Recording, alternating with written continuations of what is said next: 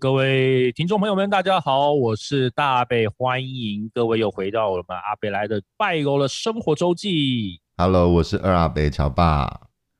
对，那我们今天呢，啊、因为疫情开始趋缓了，对，我们哦今天、恭喜 大家 快要解封恭喜了，恭喜！我们现恭在喜恭喜啊！呃，因为我们真的是有点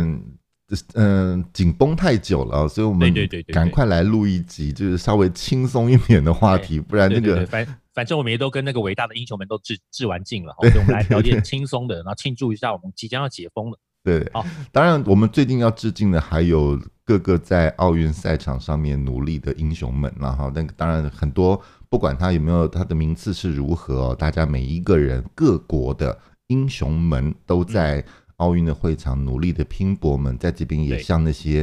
呃拥拥有体育加运动精神的选手们，向他们致敬，也为他们加油，希望他们大家都有好成绩。没错没错，每次看到奥运场上都有一些很感人的故事，那也许我们哪天来聊一聊奥运这件事情也可以。对的，啊，那其实，在那个呃，最近虽然快要呃解封那种感觉哈，嗯但是其实防疫还是不可以松懈，因为在国外，其实嗯很多国家它是解封之后才开始大爆发，然后又封。是哦就是那个电影台词嘛，就有谁说可以这样疯了又疯了又解解了又疯，疯了又解解了又疯的 嘛那种。对对对对，所以大家还 是要注意个人的这个防疫的一些措施，对不能松懈哦。对对对，好，还没有完全成功了，大家是不要先不要先不要松懈哈。对，对对对对对，好好，那我们今天要来聊什么比较轻松的话题 呢？我觉得我们嗯前两集那个聊那种呃比较早一点时代、早时代的那种话题哦，很有趣，因为有一些东西，其实虽然我跟大北的年纪都已经稍长了，其实我们都已经是奔五字头了啊、哎，但对是对有很多大阿伯知道的事情，其实我也并不一定知道。虽然我们俩也才差一岁，但是因为可能住的地方不一样，环环境不不同对环境对不同对，或者是我们所受的教育是不一样的，所以嗯，聊起来的时候，很多事情其实连我也会觉得很压抑，因为我可能也没听过。 更还有更更有甚者哦，就是还有人我的朋友还私讯告诉我说，你们讲的东西我也没听过哎，你知道他已经是比 比你年纪更大的哦，他可能都没听过。我觉得这个可能有时有有一种有一个原因是什么，就是有一每一个人他所有注意的事情可能不太一样啊，对他对所对 focus 的眼光可能是不太一样的。嗯，所以我还们有它的背景可能不同。啊，对对，甚至他住的区域啊，什么什么受的嗯教育哈、所以我们今天就会来也来聊一聊那个早早些年代的时候，我们到底经历过哪些呃很有趣的事情。我们也希望跟我们同年龄的人一起回忆一下。那比我们年轻的孩子们，你们也听听以前我们有多么的中二啊，不是， 我以前我们有也度过那些青春的年代 啊。我我们也曾经中二过。对好对对对对，那我们今天要先聊什么呢？好，我先问一下那个二阿伯哈，嗯你有去过新北市的永和区吗？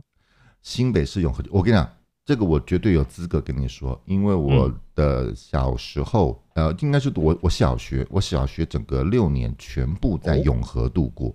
OK，我其实好是很早很早就是属于跨区就读的， OK OK 对嗯 OK。那我想问你一个问题，你有走过永和的中正桥吧？有的这个我是有的。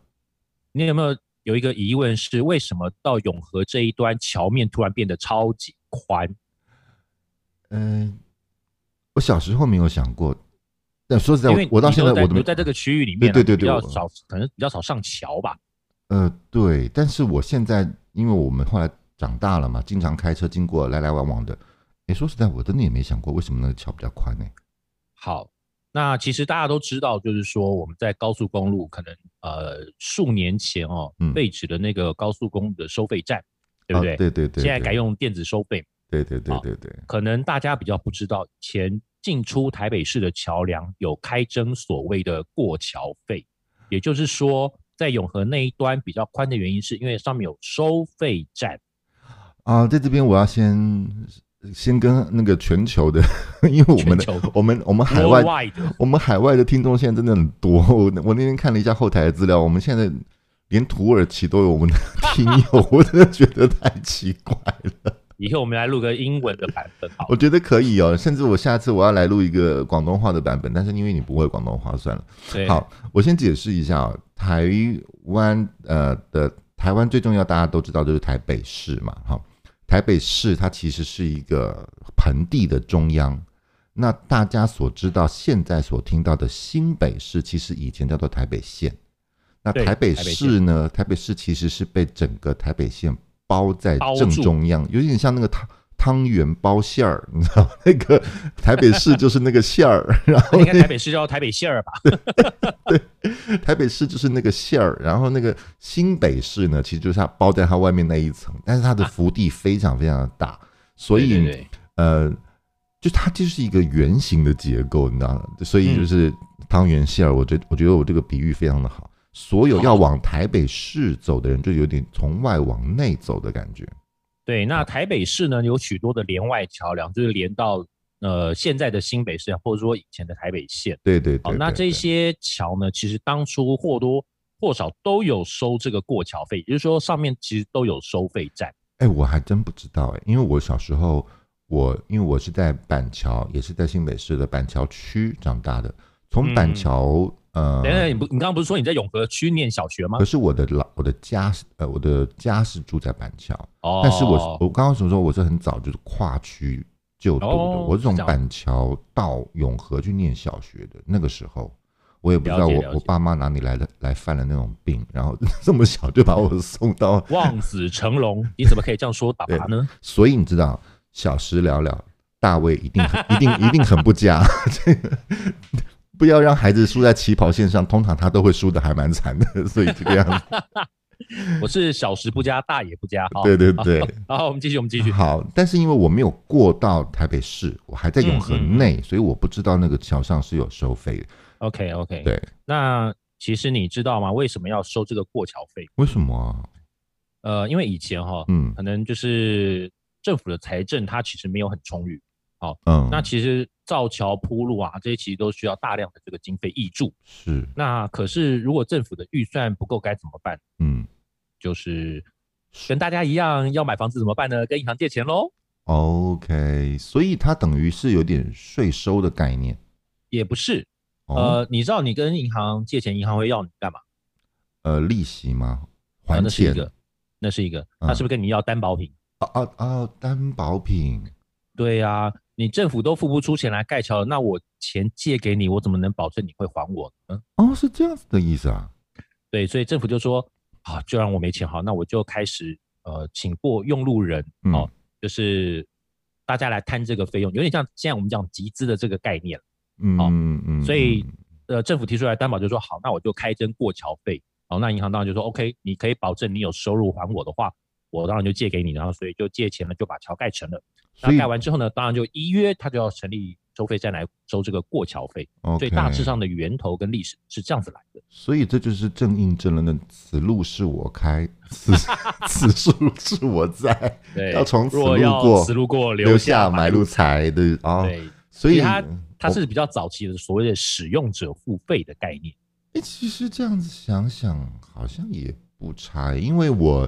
以前在嗯我在新加坡、在马来西亚的时候，其实有一些地方它其实是私人的地，好，它的嗯它私的人道路路，对它那个路其实是盖在私人的地上面的。那你如嗯果要经过这段路到下一区的话，其实你也是要收一个过路费的。嗯嗯，其实好嗯嗯些对好些地方也是这样子操作的，所对，以因为我还有听过国外，它其实有些道路是私人开的，那嗯政府就准许他在上面就是收费，哦这是我有听过的。这样对，我觉得好使那用其实者这付样也没费不这好啊嗯个，对对对，也没有不好，也是应该的啦。对，对，就像当初那个为什么高速公路要那个收那个过那个收费站，它其实也是因为高速公路的建造那个成本太巨大，每年的维护对，啊需要很多的人来维护，那他是这些人的钱那些费用也是从那个过路费里面去支付的。是是是，那你这样讲我就懂了，因为我们对于高速公路收费这件事情其实是很觉得理所当然，可能因为对对对我们我们我们最早认识它就有了嘛。那高速公路需要费用去维护，这个道理也非常容易懂。只是我们嗯没有想到说，其实短短可能也就不过不到一公里的桥，它也要收费，这个倒是对因为我不知这道个。桥也是需要管理跟维护嘛，所以它嗯也一样是会，然后还要还债，所以它很自然而然就收这个费用。哦，理解，这个我之前真的不知道哎、对，那其实不止呃永和的中正桥，其嗯实还有很多的桥。我刚刚讲主要的一些连外桥，大部分都有，像哦中正桥，然后嗯福和桥、华中桥、秀朗桥、重阳桥、关渡桥，大家可能都不太知道，说它曾经有收费站，它是在巴黎那一端，但收费的时间不长。我还真不知道哎、对，那还有的是台北桥、中心桥跟福州桥，那就是属于就是在台北市的连外的桥梁。嗯哦，这是我嗯大概我查到的。 ，OK，那其实呢，外县市也有。哦，我我本来以为只有台北人才那么爱钱，原来不是 不是不是这样，不是这件事哦。没有，因为财政窘迫窘迫的事情，其实全省都有遇到。嗯，哦是所是以是，像外县市我有查到的，包含的是张云桥，应该是从彰化到云林啊、哦，还有盐水桥，就是啊台南盐水那边，哦，还有一个高雄的双园大桥。哦，好，那可能还有，只是我没有查到。但我要告诉大家，就是外县市其实也是有收这个过桥费的。那意思也就是说，其实这个应该都是属于比较早期的时候，那个时候就是所所谓的经济起飞建设呃，之前，哦之前，在因为那时候这国家没钱，哦是是那个时候台湾是真的挺没钱是的很，挺挺一穷一穷二白的。对对，因为那个时候的确经历了一个非常动荡的时代嘛，因为那对个对时对候呃日本人在台湾所留下的一些建设，然后到了国军回到呃到了台湾来之后什么的，其实有点百废待举了。好，你一下子要做这么多的建设，说实在的，那个钱的确也是捉襟见肘的。对，而且那个时候台湾其实是属于一个农业社会的这个时代。那对农业社会其实它它能够它不是工业，所以它能赚的钱其实非常有限。嗯嗯哦，所以以你说政府没有钱，其实是很呃理所当然。那这边就真的要不不得不说说，在那个时代，就是你刚刚所提到的农业社会的那个时代啊，对对呃对，，在很快速的时间之内，当时的这些政府官员们，然后他们做了很多的努力，做了很多的建设、基建，嗯哈、然后让大家尽快的从农业社会当中慢慢的转型，进入嗯到了一些别的领域。哦我觉得当时。呃，经济能够快速的能够有所转型，当时的人的确是出了不少的心力。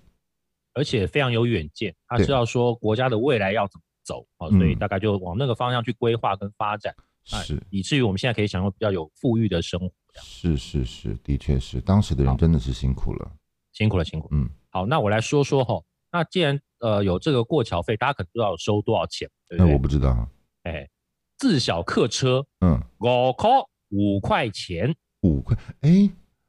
哎，五块钱以前五块很大、很哎大哎、对，很因大为以前车子都是算是比较有钱的人才开得起的，是对我我记得我那个时候的零坐公车，我那嗯时候坐公交车、就是一天的单程费，因为我那时候从板桥到永和嘛，呃，单程的呃公车公交车的票价是四块钱，嗯，对，那这个过桥费过不到一公里的桥，它就要五块钱，嗯，哇，它对，哦可是挺贵的耶，哎，然后大型车要收十块钱。哇，我的天呐、对，那以前我小时候也是住永和啦，嗯是哦，所以以前我们从，比方说我妈带我去外县市看病啊，那回来搭计程车啊，然后都上计程车跟她说，哇，我们要去永和，然后司机的脸就丑就很垮，你知道吗？因为有两个原因，第一个是他要多过桥费，好，第二个是以前永和超容易塞车的， 所以那时候说，呃，要去永和，司机就会跟你说，那我要多收过桥费，那我们也只能说好，就这样。所以那个时候要多除了建设资之外呢，还要再多加这个过桥费。哎那等等等，我问一下啊，哎、呃，你们坐在那个车子上面过那个桥，所以对那个过桥费不就应该是你们出的吗？哎，对了对了，是没错了。好对啊但是那个时候坐上车，只要说我们去永和，然后司机就会提醒我们说，那我要多收过桥费。哦啊对哦那，OK，也是没错啦。哦哎，我以为是另外一个意思。你知道我讲的意思是什么？就是因为他带你们过了那个桥嗯，啊，那个可能单程的过桥费你们是出了，但啊他对要回来，他其实是不一定要回来。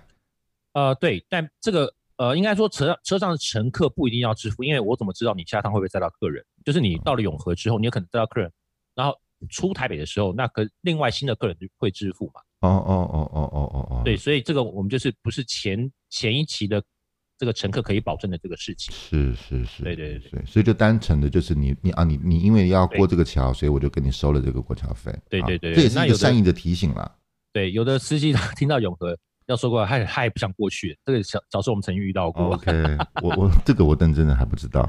好，好五块钱。那既然，有有对对对，五块钱跟十块钱，嗯，好，嗯那呃，为什么会要停止收费哦？嗯，这个对可以带跟大家来聊一下。嗯就是呃，其实那个时候，呃，桥盖好了，也收了一段时间。嗯那当地的这个就是民意代表，他就会开始盯着这个收费站说，你们到底什么时候要停止收费啊？嗯，等于说他们的一个想要一个政绩上面的一个表现，他觉得说，哎、你们都盖那么久，钱都收那么多了，那个贷款应该还的差不多了吧？好，所以就嗯开始盯着这个收费站说，哎、你们大概什么时候要停啊？嗯嗯，哦，嗯那这些民意代表也很厉害，就开始派人守在桥上嗯，计算那个车流。这不是有报表可以看啊？当时可能还没有这当么时精对，细的，当时都是手写的。对那对对对对，那后来发觉有点不对劲，嗯因为呃有一条桥哦，嗯就是中正桥，嗯它那个收费站发现那个就是车流跟它所收的那个金额不符啊哦，，因引起了为当地的这个民意代表，就是我们永和这边的民意代表的这个关心，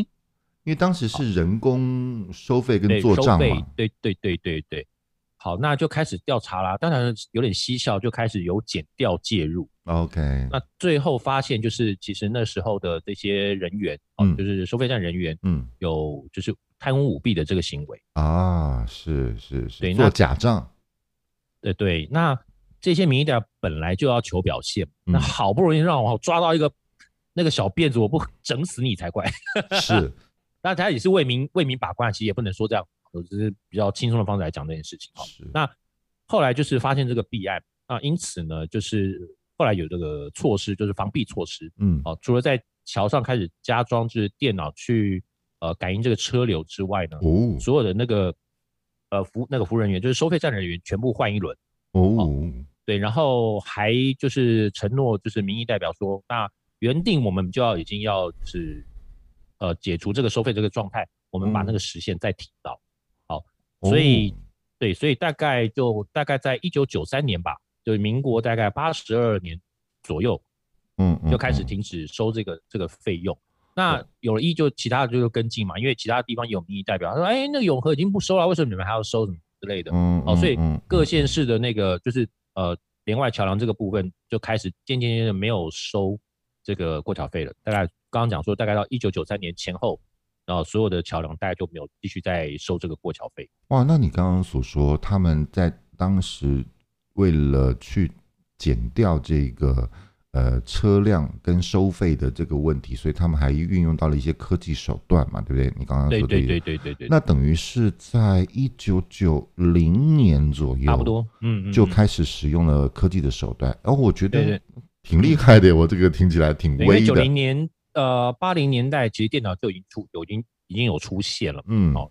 那当然就是这样的一个装，这样一个装置，其实可能国外更早就有，就是监督那个人流、车流这种这嗯，种装置，可能嗯嗯当然也许比较简略、比较简单，但嗯的确是有那样的科技。嗯嗯嗯，挺好的，挺好的。我觉得，我觉得第一个大大前提好的就是，他的确帮人民监管了，就是可能会贪污舞弊的这些呃的的的问题了。对，所以对我对觉得他们也是尽他们的职责，这是没没有错这个是没有错的。嗯，那到了一段时间之后，他们还开始用到了一些科技的手段去辅助，我觉得这也挺好的。这代表嗯当时的发展其实也还蛮挺跟得上那个社地世界的脚步的，我觉得对挺对好对的。嗯对。那其实我再跟大家呃介绍一个状况，就是我们嗯桥上当时除了有收费站之外呢，嗯其实每一条桥上，就是所有台北市的连外桥梁，嗯，收费不一定会收费，但是一定会有一个宪兵的岗哨在上面，这个由我知宪道兵，守桥。 这个我知道，这个我倒对是知道的。我当时因为呃还是有机会呃过那个桥嘛，哈，嗯但有的时候我可能是坐我爸爸的什么那个摩托车啊、机车啊嗯嗯，嗯或者说，但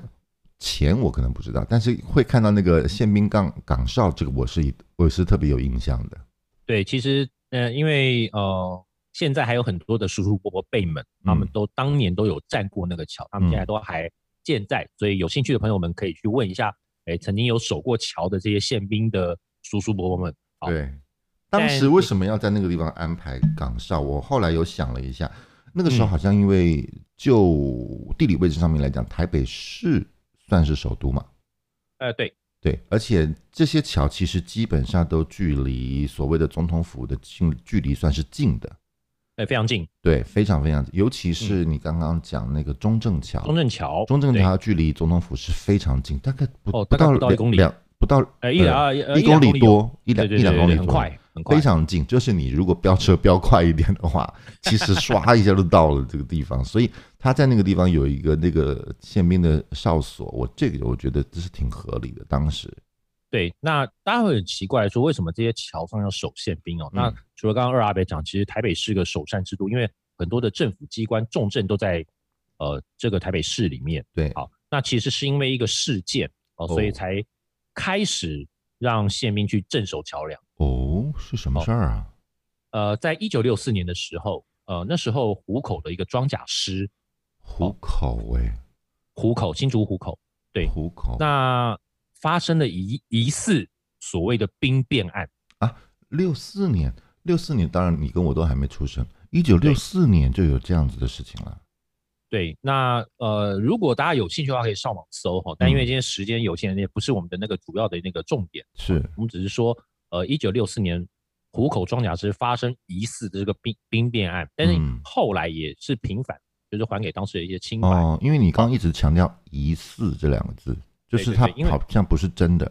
因为它发生的当下，一嗯九六四年的当下，大家认为是真的，哦，好，大家觉得有那个那个时候的那个执政当局觉得有战车要开进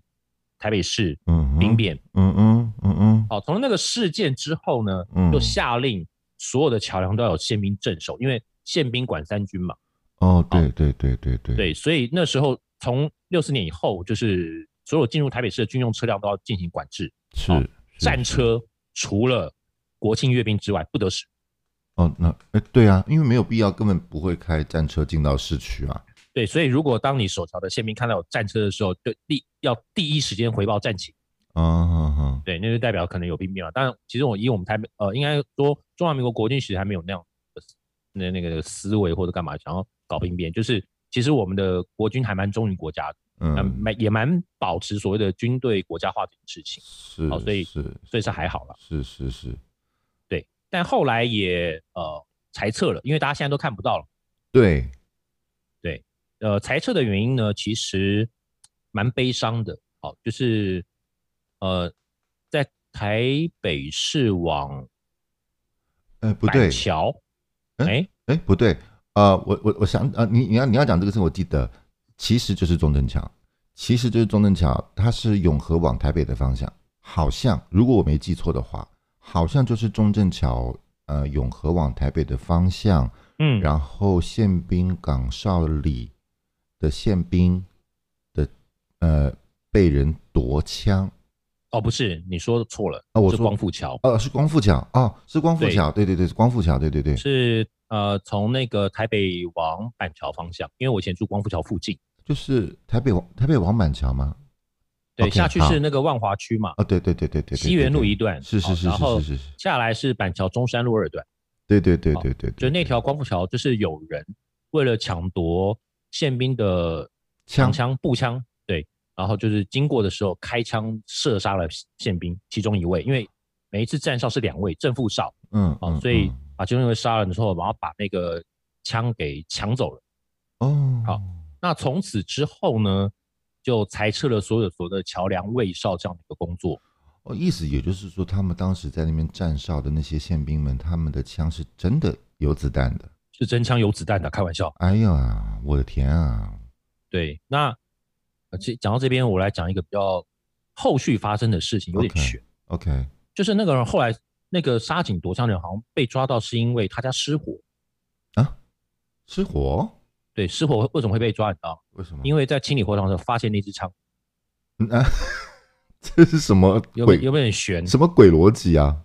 对我我我自己记得的版本是这样，就是他 OK 后来被抓是因为他家失火，然后里面就是枪嗯找藏在出他那家里支面，枪？对对，就找出了这支枪，嗯，然后才破案，哦，所以之前都一直没有破案，没找到那个哦很凶手长。一段时间找不到，哎呀非常长一段时间找不到，那他真的是嗯倒倒了八辈子霉了， 就是这做应该了是说天那个冥冥之中啊，就天是天理昭彰啦，对法网恢恢疏而而不不漏，漏，对对对对对不是对不到，呃不是时候不报未到时候未到，对对对对对对。对，不要做坏事情啊。啊，当时的确有很多的历史呃因素哈、所以对对会有一些过桥费，然后桥上可能还还得有有宪兵站岗，然后就对是为了防止什么什么事情啊，对到最后这些岗哨自己也面临一些危机，因为有可可能还有人要来夺你的枪，杀了你啊，什么什么之类的哈。那的确，呃走过了一段民呃动荡的时代了。对对对对对，那嗯好，这个是我们今天讲的第一个主题，也就是收费站跟这个宪兵港照这件事情。哎，感谢你终于帮我解解解开了一惑个吗谜。 对对对，因为因为我在看到这个脚本的时候，其实我是完全不理解，因为我想不起来有收费这件事情，我只有哦对有岗哨这件事情有有印象。对对对对，那现在的朋友们大家都看不到了嘛，所以我们来对讲一下过去曾经发生过的一些事情啊。哎，你刚刚讲那个画面，我记得我好像好像好像我也没有在什么电影里面看到过这个片段，台湾的电影里面好像没有啊，因为这个不是应该说这个跟影响大众文化比较没有什么太大的关系。 OK，好，对嗯对对的确是好，长了一个旧知识。那我现在来讲你另外一好，另外一个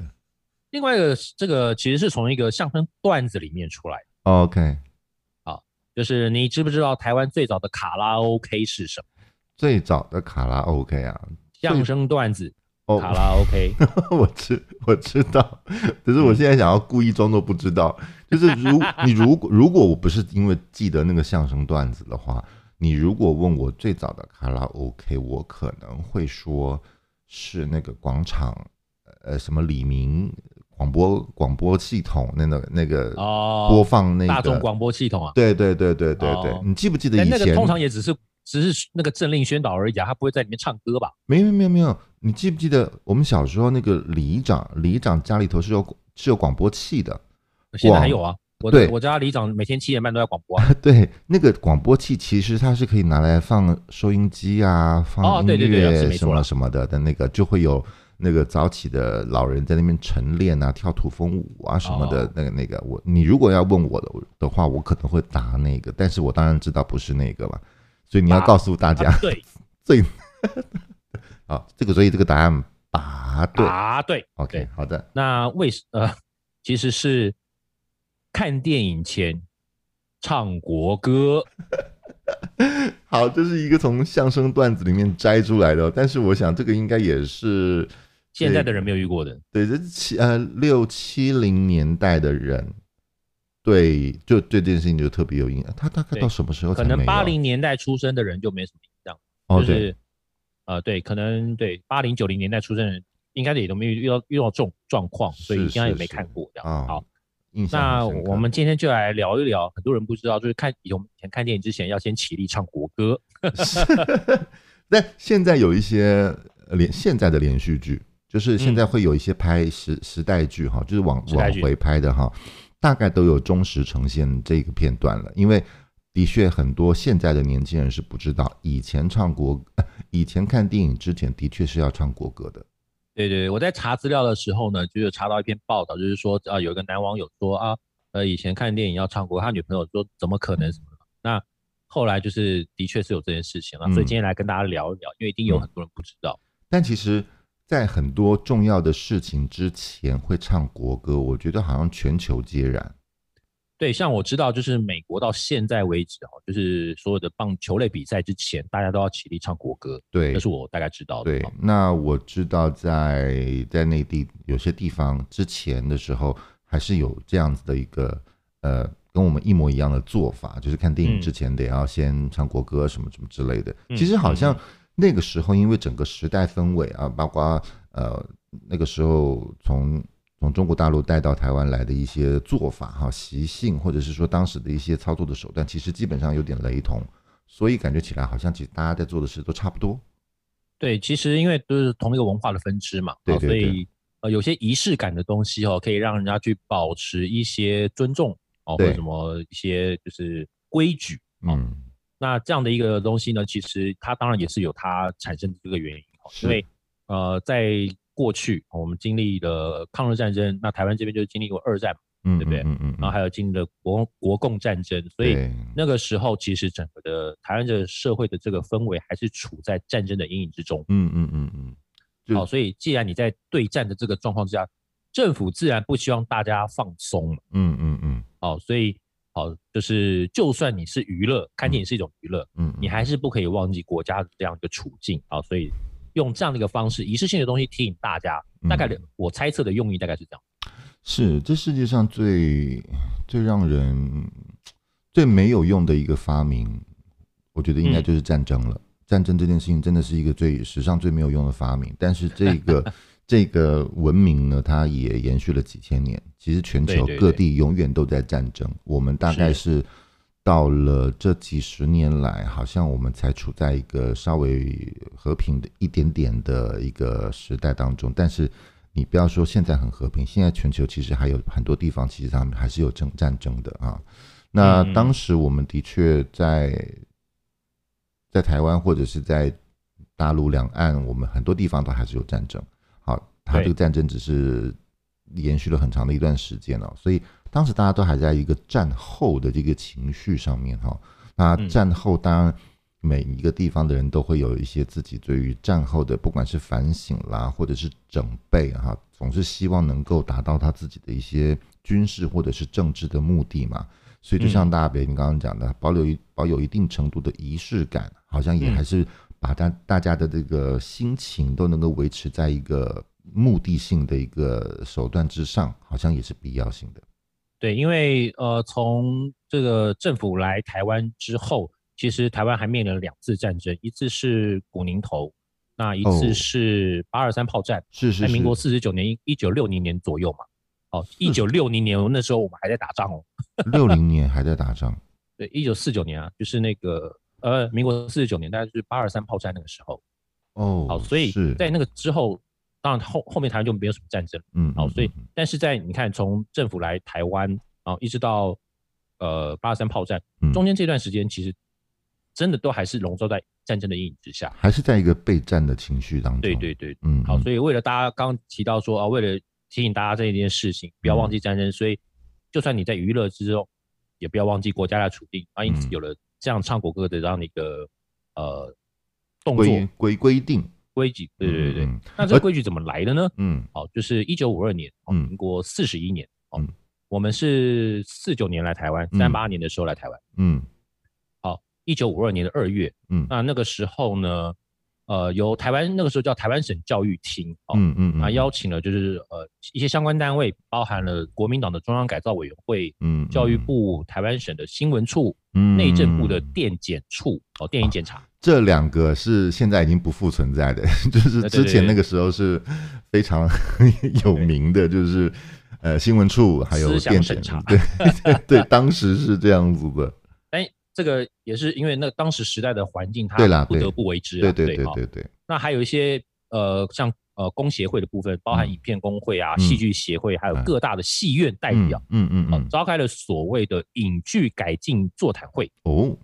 在那个会议中，就是规定哦，以后的那个电影上映之前，就要播放国歌这个影片。嗯，而且我记得那个时期啊，其实其实华语电影很早很早就在拍，呃呃，应该说华语电影发展其实非常非常早。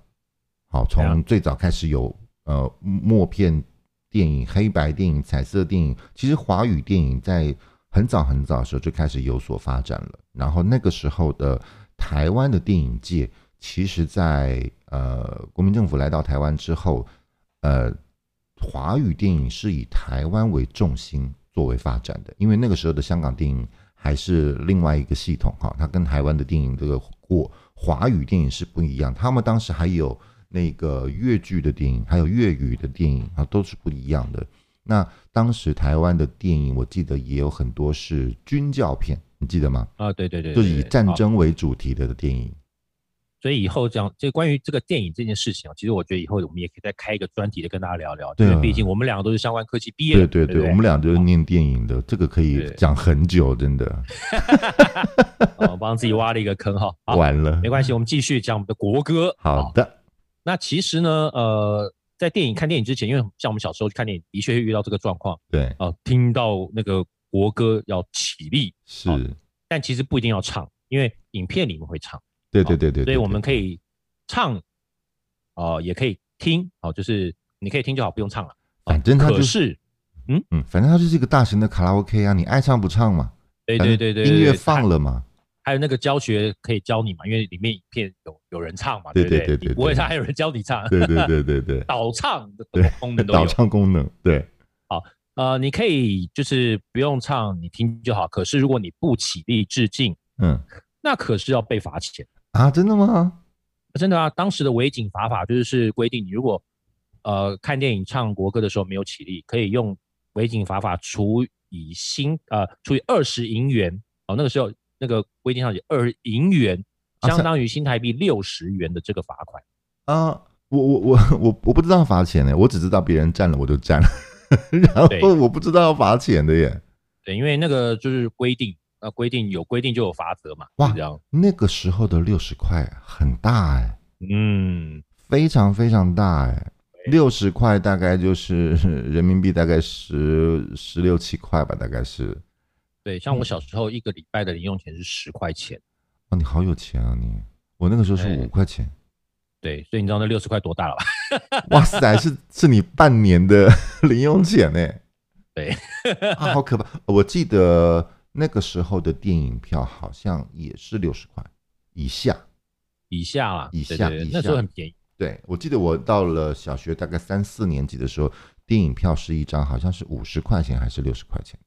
因为那个这个物价是跟着薪资嘛，所以那个时候其实薪资也蛮低的嘛。呃对呃，excuse me，物价有跟着薪资吗？那个时候哦，哦，现在物没有价了低。， 对对对对，现在是都我们现在呃是一个反成长的状态，对物价高，薪资低。 对，我们薪资从来没变过。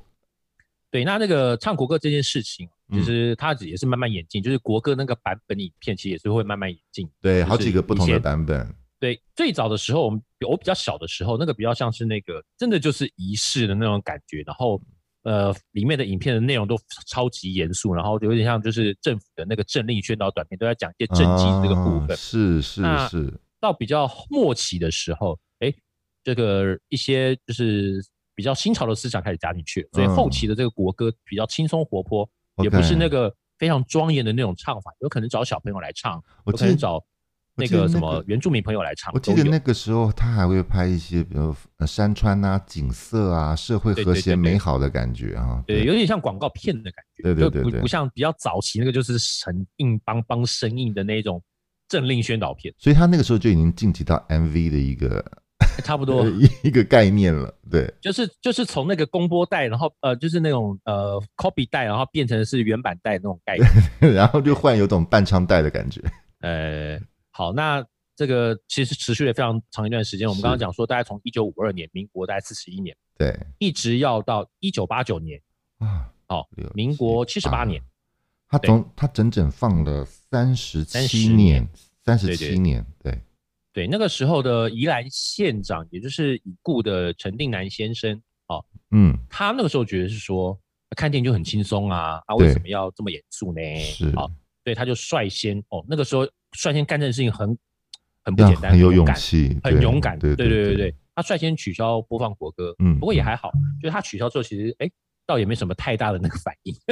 也好像没有什么引发什么太多的政治问题。对对对，应该说那个时候大家的那个民智也慢慢就是呃也开了，反正也不打仗那么久嗯，哦，所以好像嗯这也也不是那么必要的事情，所以他取消这件事情其实也没有什么引起太多的那个反弹。是哦是是，那以至于后面其他的县市也陆陆续续开始跟着取消，一直到大概一九九零年之后就全部都取消了，其实也就是隔一年，大概隔一两年左右吧，对因为都是各陆陆续续的嘛，啊嗯，一九九零嗯哦做，嗯嗯嗯哦嗯，所以大概大概的那个历史大概会是这样，嗯嗯嗯嗯嗯，是那这个我我非常的有印象。对对对对，那可能大家就觉得听我们刚刚的那个历史说明，就觉得说，哎，就是他妈的专制政府，你就是独他妈独裁政府，对独也裁，也不是这样讲。我刚前面不是讲了吗？嗯美国到现在还在球赛前要唱国歌，那美国也是独裁政府、专制政府嘛？没有，也不是它吧某某某个程度上来讲，它其实是一种仪式感。它是仪式感，就像我前面讲的，你对要用一个仪式去保持大对国家的一个尊敬。对，就好像现在那个奥运啊，奥运开幕的时候，它不是一定都会表演嘛？嗯对表对对对演表演完了，啊正式要开始前，主办国他应应该都会演奏自己的国歌，因为它其实是有点宣誓或者是 announce 的一个意味嘛，所以它是某个程度上还是需要这个仪式感的。对对对对没错 OK，好，这的确就是当年最早最早的大型 的卡拉 OK 了啊，就大家所一有人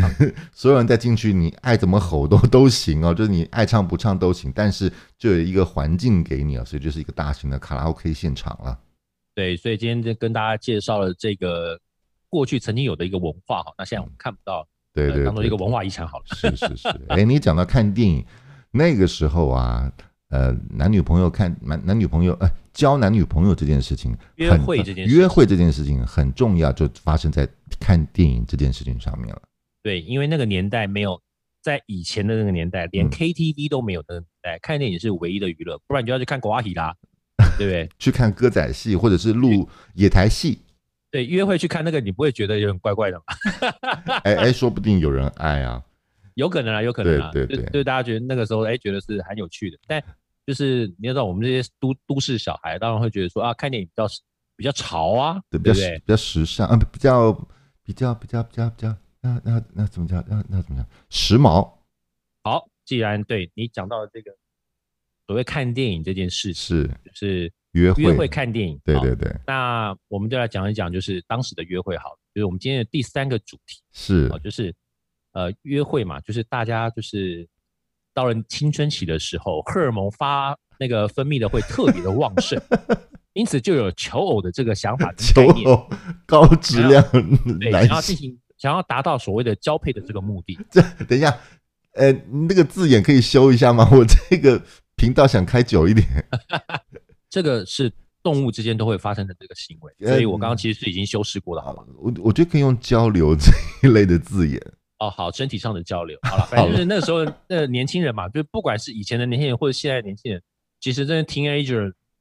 就嗯满脑子都是一些比较对于那个好奇的一些事情，青春期对于爱春期情或者是感情嗯的异一个性向异往，性，对对对对对然后渴望认识异性。对那你对刚刚对讲对约会去看电影，那当然对认识异性的方法，或是已经认识完异性之后的一个去处。哦 OK，好的，去处哈，我们只是讲去处而已哈，没有啊讲对别对的对哈。对，好，那我刚刚为什么讲到青春期呢？因为对青春期的少男少女，像我们我们也曾经走过青春期，对，这些对人对呢都会干一些很蠢的事情。是是是，现在的嗯人当然也会干一些蠢的事情，但是以前人也干过不少。对，所以现在正在听这段节目的人，千万不要试图掩盖你没有干过蠢事这件事情，因为我们对对绝对对不会相信你啊、青春期的我们一定都干过一些蠢事哈、那我们好今天那我来聊一聊哪我啊些现在蠢事。聊聊我自己曾经发生过的一些蠢事，好，好的，那记也是当时的社会文化的一个缩影。好的，那呃，我念高中的时候，大概是在呃民国七十年，一九八八年的时候，哦，所以我经历过88年大概一九八零年代到一九九零年代，哦，那时候我我我正青春的这个年代。八那八年，OK，八啊八八年差不多，差对不多，那那个时候想要认识异性的有一些管道，嗯包含就是社团、学校社团，嗯哦，因为是本人念的是男子高中，所以我们是通常都是全校的社团都是男生。可是呢，社团跟社团就是外校跟外校的社团会有会有交流嘛，是是啊，你是就会利用那个时候去认识到别的社团的女生，是哦是是是，所以这是社团会有一个就是呃认识异性的管道。那包是嗯还有其他的管道啦，比方说像、呃校际之间的联谊，呃我跨们纯校男联校 谊，对，跟纯女校的去约大家出去走一走或者什么，那有摩托车之后呢，就出现一种抽钥匙。抽对钥匙，好，啊这是好，这是联谊啊，好，这是联谊。好那 OK，还好有其他一些认识的管道，包含校庆，因为校庆的、哦呃，不管是男校女校，校庆是呃对外完全开放，男生女生都可以进去嘛，嗯是所以是是是，校庆也是认识管道之一。是是啊还有是舞会、毕业舞会、圣诞舞会，好，这些舞会的这个场合也是认识一些方式。嗯，我记那得那个那年个，哎我我我们的舞，我们那个时候因为国家管的严，所以有很长一段时间，其实舞会是不合法的。呃，对，没错。所以我们那个那个时候民风也比较保守，对那个时候你要像去参加一个舞会，我们讲蹦迪这件事情，其实那个时候是不不允许的。对对对对那其实那个时候有时候学校里面有办舞会哦，，嗯那可是学校舞会里面有教官把 镇守， 对对， 就有一个教官在那个地方看着对你跳舞。对对对，那不管他那个气氛怎么样，就是对我们来讲，就是已经有一个就是完全与众不同的一个机会，我们当然大家都很很热烈的去把握嘛。是是好是是，那你会在学校跳舞，当然也会去外面跳舞喽。所以那个时候那个年代有很多的 disco pub， OK，哦，那也是认识大家那个异性的管道。对对对，还有对就对是溜冰场，以前有一段时间很很很冰宫，流行冰宫，对，对包含轮鞋，然后冰刀。对，那最台以在台北哈，就我最常去的一个地方就是万的冰宫，万万年西门对，它有町，好像三层楼吧，有有呃有两层是轮鞋的，哈，有一层是那个冰刀的。 I'm sorry，我没有去过。好，你现在去看到万年，它楼上现在已经变成在汤姆熊啊，或者是其他一些其他一些店哦。那那个时候是我们在全台北市青少年集中的一个重镇啊， OK 溜冰池、溜冰场是一个非常重要的一个练认识异性的管道。西门町一直是台湾流行的文化的一个指标的一个地方，所对对以对所有最新流行的东西一定先从西门町开始发迹。是的，是的，是的。 OK 那以后我们也可以跟大家聊聊当时的西门町是怎么样。好 OK，那除了刚刚我上面讲的一些管道是属于实体的管道之外，是在我们那个时候虽然还没有出现呃网际网路，啊对，可是我们也有认识，就是异性管道是从就是 offline 的这个方式去 去认识，你那也讲就是所谓呃 ATL 的方式，好，这叫做杂志。 BTL 啦，哦哦哦，好了，反正就是反正有一个就是不是用实体接触的，它叫做呃笔友杂志。有，然后叫笔友的人就是所谓的笔友，就是书信往来的朋友。嗯哦那 我知道，就会把你的资料就写在上面，我是谁，然后我住哪里，我的兴趣是什么，我的喜好是什么，我想认识什么样的人，然后就去登像小广告一样。那有的还有附照片哦，我我以前就记得教过了，我以前教过。你你有吗？有，开玩笑，我是我是走在时代前端的年轻人，我怎么那个时候那个时候你怎也么可走能会没有？你也走的太风口浪尖儿了，我记得那个，对对对对对但是我对笔友杂志这件事情是有一点点印象的，虽然我是没吗有我我没有参与过，但是那个时候，因为台湾的男生都要当兵嘛，所以对对我对记得那个时候我当兵的时候，我最重要的工作就是帮大家写这种笔友信，对吧？啊因为呃，你知道国中的时候，其实大家就在写情书了。啊，对啊，好对对对对然，后你递给谁啊？递给谁？其实小学就开始有了啊、嗯所以我从小到大就是就一直担任文胆的一个工作，就对那是一直帮别人写信。对，因为以前没有 Internet 嘛，所以你不会上网去交友嘛，也不会对用网络跟人家聊天嘛。对唯一的，有的这个界面大概就是呃杂志这件事情，哦是你总不会是登报吧，对不对？也啊也对有人登了，还登没有征婚启事呢，你还记得吗？还有警告淘气，我突然想到，我以前就是认识一个人，他专门最喜欢看就是呃分类广告里面警告淘气这个讯息，我不知 道他是脑袋是有什么或问题，者是可 断是绝真人歧视哦，是真人歧 视。或者是断绝关系那一类的启事，我觉得那个时候都很妙。哦对，那其实这些管道呢，就是呃青春期的少男少女们都很渴望认识异性的一个方式。那嗯如果是写笔友的话，可能对于大家来讲困难度比较低，因为它不会见面嘛，你写文字的话对会比较容易。对对对，可是对对于我们来讲，如果那时候情窦初开的小少年，嗯哦，其实你让我们去对一个女生开口，就是可能又是自己喜欢女生，你可能开不了口。对对不对对对对，好了，所我以就要讲到很蠢的事情。嗯有一天上课，我嗯们去学校上课的时候，我同学突然拿了一盒名片进来，我想奇怪你，你才是个念书的孩子而已，嗯，为什么带了一盒名片进来？名片哎、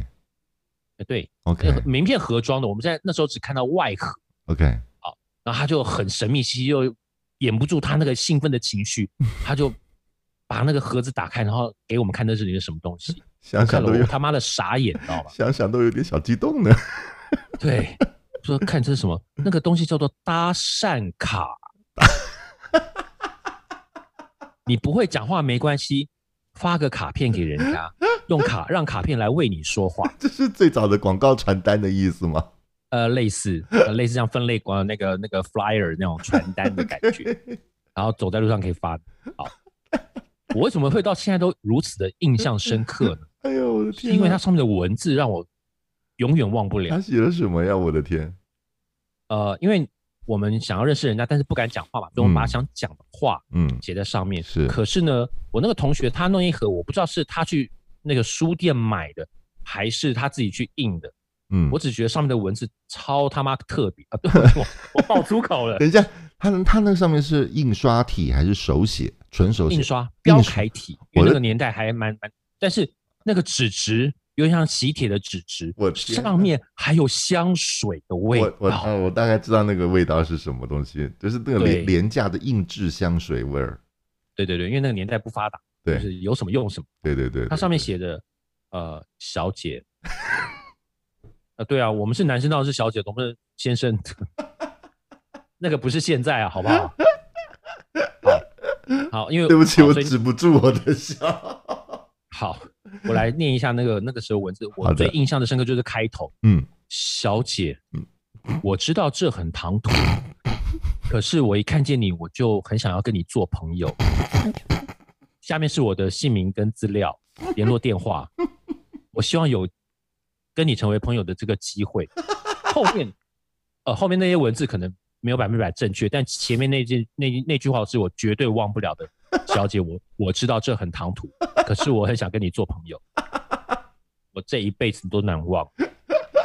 这是从琼瑶阿姨的书上抄下来的吗？还是怎么那的？个那个年代的文青啦，那个年代啊文，OK，青。好它了，中间有一些就是真的，你像你讲那种琼瑶式的文字，因为要骗女生嘛，对啊不是骗女要认识女生，对不起。哦，所以它中间的那个文字当然是会比较是优美一点的。我们比现较在叫文文青文体艺那时候感可能一叫点琼，对，那时候肯定是琼瑶体。对对对，好啦对， 那上面你觉得他一个人发给我们一些嘛，然后他一盒就发给我们，我们在上面不断的签名呢，写自己的那个电话跟联络方式这样子。 然后呢，看到女生就去 发，我觉得太中二了， 这件事情后来我觉得自己好像是站在路边发传单的那个公主生的感觉。 太太弱智，而且他基基本上他他达到了一个发发情的一个效果。对我猜，我猜哦，那些女生看到应该觉得他妈莫名其妙吧？太好，我觉得这件事太好笑了，太好笑了。 对，哎那呦因为我我不知道是不是全台湾各地都有这样，还是只有我们这几批我这一觉票得那是不个是神只有经你病那你那同学发明这件这件事对，情啊、但这的确是我们那个那个时候发生过的一件蠢事哦。那我其实我想讲的是那个成效啊 哦如何？ 零，我真的觉得这件事情太好笑。哦，你讲到搭讪卡这件事情啊，让我想起另外一种交友模式。这个、哦、是吗？那个这个交友模式，我我不知道别的地方有没有，但是我只知道西门町，就是台北西门町这个地方是有的。我，但它到，而且它到现在都还有，它叫做男来电、女来电。哦，我 知道电话交友中心，我我解释一下啊、这个男来电，男生的那个电呢是店面的店，然后女嗯来电对的那个电呢是电话的电，只是这两个字儿是不不一样的字儿啊，但是两个念起来是一样的啊。它那个是有点类似像呃一个像像网吧那样一个地方，就是呃一个空间，它隔成了一一间一间的小包间啊，一个每个人都有一个很小很小，大概一平大小呃两平方米大小的一个空间，然后里面就有一句电话，男生呢就花点钱坐到这个店里面。反正就有女生呢，会从外面打电话进来要交朋友。 我先问你，你个人去过了没有？我跟你讲，我还真去过的原因是因为我当时我有一个学妹，她去呃那个店的柜台打工，做柜台小妹，就是给人递饮料、送水什么的，特别有趣。我去探班的时候，它这其实很像现在的网网网网咖、网吧的意思，就是你在里面你可以。你可以待很长很长时间，因为它是算好像是按小时计费的，而且你也可以在在里面吃买泡面吃，然后也可以买饮料，你也可以干嘛干嘛都行，反正你就在那个地方等电话就对了，嗯反正就会有也有想要认识朋友的女女性啊，她就会打电话到这个地方来，然后呃那个时候一个房一个一个这样的一个电话中心里面，可能同时挤进十几二十个男人吧。一有电话进来，大家得抢那个电话， 你知道吗？就要抢着接电话就对了。啊，我觉得这件事情特别好笑，而且我如果没记错的话，好像现在还有。没错，现在还有，而且我告诉你，嗯本人还真的去过，真的吗？当然就是在那个荷尔蒙的爆棚的这个年代，我当然也去过，所以你刚刚讲那个环境，我一点都不陌生我的啊，天啊！请你告诉我你当时的心情是什么？忐忑哎不安，我怎么知道电话那一端的女生会是什么样子呢？对呀、你刚刚讲那个环境大致上都没错，它嗯其实就是一个一个小隔间，对其实有点像，如果要比喻的话哦，就你刚刚比喻是网咖嘛，对不对对？对我来讲，它比较像 K 书中心，或者啊是现在我们讲的啊 call center 行电话行销中心那种感觉。啊啊啊，像像像像像，对，对那里面呢，其实呢，灯光非常的灰暗，对啊里面呢可能就是一一个桌子上面只有一只电话，然后可能会有一张椅子或是一张沙发，让你比较好在里面待比较久。而且我记得那个时候，好像大家伙都还抽烟的时候，对，那所个以时候那个里面烟雾弥漫，对，所以里头。头那个烟味儿是非常非常严严重的，你知道，里面全是烟味儿。对对对对对，那其实进去消费呢，就是像刚刚像你刚刚讲一样，买时间嘛，你待多久就就那个嘛。嗯，那嗯嗯重要就是像刚刚你讲，最重要就是电话响了怎么办呢？怎么好？办？对，你进去呃消费的时候，柜台小姐会告诉你使用方式嗯，哦，她会拿那个有很多分机的那个电话给你看，就是说哦，等一下如果你看这个红灯闪了，你就要赶快用最快速度把它接起来，就直接按这个，一直按一直按一直按。那因为同时间有很多人要抢，所以你就赶快先按，按到就就就呃通话成功这样子。通我话们每个人真都妈就跟玩电动一样，一直在打，一直一直按一直按。 弄得自己像个接线生一样。对对对对，人家来玩电动的感觉。那那个时候其实也比较单纯啊，因为是，呃，我们那时候的那个交友年代，交友的管道的确没有那么多，所以很多女生其实会打电话，真的是打电话进去。但他们的目的是什么？就嗯纯聊天，啊，因为女生爱聊天嘛，是啊、所以进去呃跟他们女生对话，的确是都是在聊自己的生活上的一些事情。嗯嗯那只是说这件事情到后来就慢慢慢慢呃变质了，因为当电话交友中心没落了之后，嗯嗯嗯，他就很多呃就开始为了生存。嗯就哦陆陆续续就有一些